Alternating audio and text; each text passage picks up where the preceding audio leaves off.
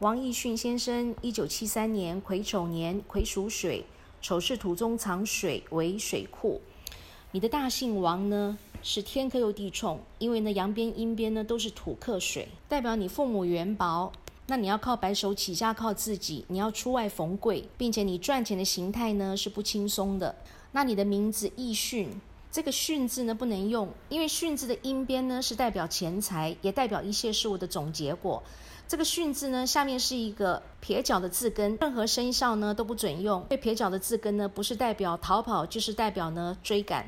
所以你工作能力虽然很强，工作呢任劳任怨、肯干实干，但是呢耕耘的是你，收获的都是别人。不管你再怎么努力，论功行赏呢，都轮不到你。好康的，通通都没有你的份。所以你是打江山给别人，付出通通没结果。那钱财呢？而且钱财呢是左进右出，左手接右手就空，因为财不归库。那你到老年的时候呢，钱财是通通留不住的。那以你现在的年纪来说的话呢，你刚刚好已经走到这个阶段了，所以从现在开始呢，你会过得非常辛苦。那你中间用到这个义字呢，因为阳边是三合，所以代表呢你朋友相当多，那人际关系呢也算是不错的。但是说固执，你又挺固执的。那你是个很铁齿。